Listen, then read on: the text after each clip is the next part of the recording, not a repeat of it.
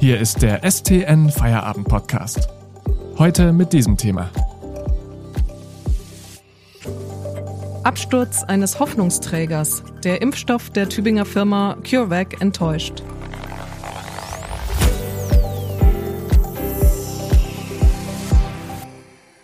Am Mikrofon ist Miriam Hesse. Hallo. Der Corona-Impfstoffkandidat der Tübinger Pharmafirma CureVac galt lange als vielversprechend. Umso größer ist nun die Enttäuschung nach der Bekanntgabe neuester Daten. Die Wirksamkeit ist nicht so hoch, wie er hofft. An der Börse sackt die CureVac-Aktie dramatisch ab. Was bedeutet dieser Rückschlag für das Unternehmen selbst und für die Impfstoffversorgung in Deutschland? Darüber spreche ich heute mit dem Wirtschaftsredakteur Andreas Geldner. Hallo Andreas. Hallo. Andreas, ein amerikanischer Impfstoffexperte bezeichnet den Rückschlag, den das Tübinger Unternehmen CureVac gerade erlitten hat, als verheerend. Was ist denn überhaupt passiert? Ähm, CureVac hat mit bei einem Zwischenergebnis mit 47 Prozent Wirksamkeit die normalerweise für eine Zulassung äh, in Anspruch genommene Mindestschwelle von 50 Prozent unterschritten. Also nach dem jetzigen Stand wenn sich das nicht noch verbessert, was durchaus möglich ist, ist er praktisch nicht äh, zulassungsfähig. Aber um das mal einzuordnen, ähm, es ist einfach auch Resultat einer Entwicklung des Coronavirus, die, glaube niemand so richtig auf dem Radar hatte. Äh, während man im vergangenen Jahr noch geglaubt hat, dass äh, das Virus sich nur sehr langsam verändert, gibt es jetzt doch sehr, sehr viele Varianten. Und mit diesen Varianten musste sich im Gegensatz zu BioNTech letztes Jahr CureVac nun auseinandersetzen. Also dass die Wirksamkeit niedriger werden würde als diese Benchmark ist klar. Das Problem für das Unternehmen ist, dass es so wahrscheinlich mit dieser Impfstoffentwicklung nicht weitermachen kann. Man kann nur sagen, äh, zum Glück gibt es auch andere Impfstoffe für die Impfkampagne. An welcher Stelle wurde denn diese Wirksamkeit jetzt ähm, überprüft oder die Wirksamkeit bescheinigt? Das ist ja die klassische Phase-3-Studie. Phase-3-Studie ist eine Praxisstudie, wo mehrere 10.000 Menschen zur Hälfte den Impfstoff, zur anderen Hälfte das Placebo äh, bekommen. Dann vergleicht man, wenn eine gewisse Zahl von Corona-Fällen aufgetaucht sind, wie viele jetzt in dieser Placebo-Gruppe waren, wie viele in der Impfstoffgruppe. Also es ist sozusagen äh, der klassische, die klassische Benchmark, äh, die für jede Zulassung äh, notwendig ist.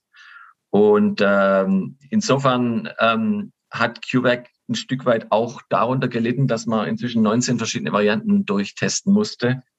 Aber insgesamt ist es natürlich alles unbefriedigend. CureVac hat ja schon recht früh zu Beginn der Pandemie äh, betont, dass sie mit dem mRNA-Impfstoff bereits ein Basispaket sozusagen auf Lager haben, das jetzt noch angepasst werden muss an das Coronavirus. Ähm, warum hat sich dennoch die Entwicklung so stark verzögert? Also das ist eigentlich eine, nicht korrekt. Äh, also man kann da kein Basispaket für verschiedene Viren machen. Also die erste Impfung, die es gab, die war Richtung Tollwut. Äh, übrigens auch gab es auch nicht so ganz ähm, äh, gute Ergebnisse ganz am Anfang.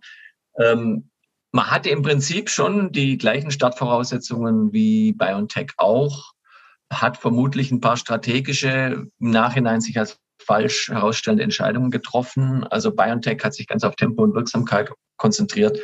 Wenn CureVac sozusagen einen perfekten Impfstoff machen wollte, also man wollte von ihm mit einer viel geringeren Dosis auskommen als BioNTech, was natürlich für das Tempo der Produktion einen Preisriesen Vorteil hatte. Und im Nachhinein, nach mehreren Monaten ist man natürlich immer schlauer, war das wahrscheinlich die entscheidende falsche strategische äh, Weichenstellung. Also man hatte keinen Startnachteil, man hatte auch keinen Startvorteil.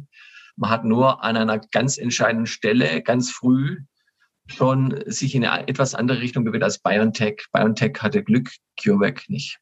Danke, Andreas, bis hierhin. Was die CureVac-Niederlage für die Impfstoffversorgung in Deutschland bedeutet und warum BioNTech vielleicht einfach ein Quäntchen mehr Glück gehabt hat, darüber reden wir gleich. Vor machen wir kurz Werbung. Bitte denken Sie daran, den STN Feierabend Podcast zu abonnieren, damit Sie keine Folge mehr verpassen. Mehr Hintergründe und Analysen bekommen Sie mit einem STN Plus Abo für nur 6,90 Euro monatlich kündbar. Aktuelle Nachrichten aus Stuttgart und die Ergebnisse des VfB finden Sie jederzeit in unserer STN-App oder auf stuttgarter-nachrichten.de. Lesen Sie die Nachrichten. Nicht nur das Tübinger Unternehmen CureVac selbst ist enttäuscht, ganz Deutschland hatte auf diesen Impfstoff geschielt. Was sagt denn das Unternehmen selbst zu diesem herben Rückschlag jetzt, Andreas? Das Unternehmen hat aus der Enttäuschung keinen Hehl gemacht, hat auch der äh, CEO, Herr Haas, äh, deutlich so gemacht.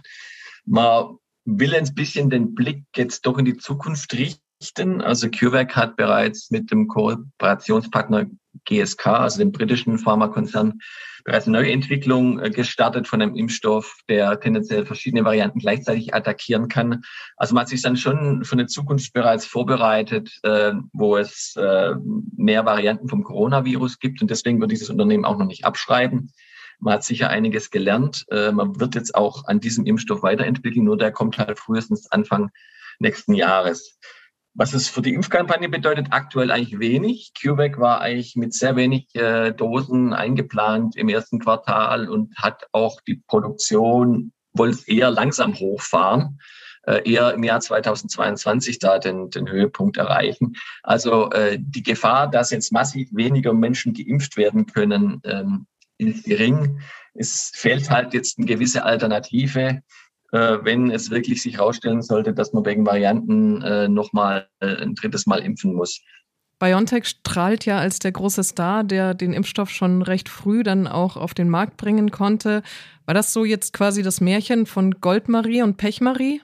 Ich glaube, man muss eines sagen, man kann den Lotteriegewinn von BioNTech nicht hoch genug einschätzen. Ich kann mich noch gut an Prognosen vom Sommer erinnern, übrigens von dem Hamburger äh, regierenden Bürgermeister selber Mediziner ist, der gesagt hat, vielleicht können wir gar keinen wirksamen Impfstoff entwickeln. Es war vollkommen unklar, ob es überhaupt einen Impfstoff gibt. Äh, BioNTech hat dann gleich den Jackpot abgeräumt mit einer sehr, sehr hohen Wirksamkeit. Die ist allerdings heute auch nicht mehr erreicht äh, unter den Virusvarianten. Also ich glaube schon, dass die sehr viel richtig gemacht haben.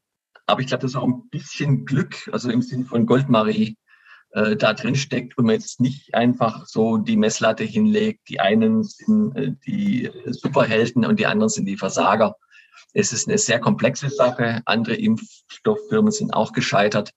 Wir sollten uns einfach ein bisschen von unserer Erwartungshaltung runterbeamen, dass wir uns da locker aus der Pandemie impfen können. Ähm, so einfach äh, ist die Sache nicht. An der Börse ist ja die CureVac-Aktie auch dramatisch abgesackt. Kann sich der Kurs wieder erholen? Ja, auf jeden Fall. Die Börse hat ja Zukunftserwartungen und wenn das Unternehmen tatsächlich diese Strategie weiterverfolgt, also sich auf eine andere Kategorie von Impfstoffen, also die multivalenten Impfstoffe, die verschiedene Virusvarianten gleichzeitig attackieren, zu konzentrieren, wird es zukunftsträchtig sein, enorm wichtig sein. Und man sollte auch nicht vergessen, dass äh, Corona-Impfungen Dauerthema für Jahre bleiben werden und dass auch ein zweiter oder dritter Anlauf ähm, durchaus äh, für das Unternehmen möglich ist. Vielen Dank an unseren Wirtschaftsredakteur Andreas Geltner für diese Einordnungen. Eine neue Folge hören Sie morgen. Ich wünsche Ihnen einen schönen Abend. Das war der STN Feierabend Podcast für heute. Mehr News gibt's im Netz unter stuttgarter-nachrichten.de.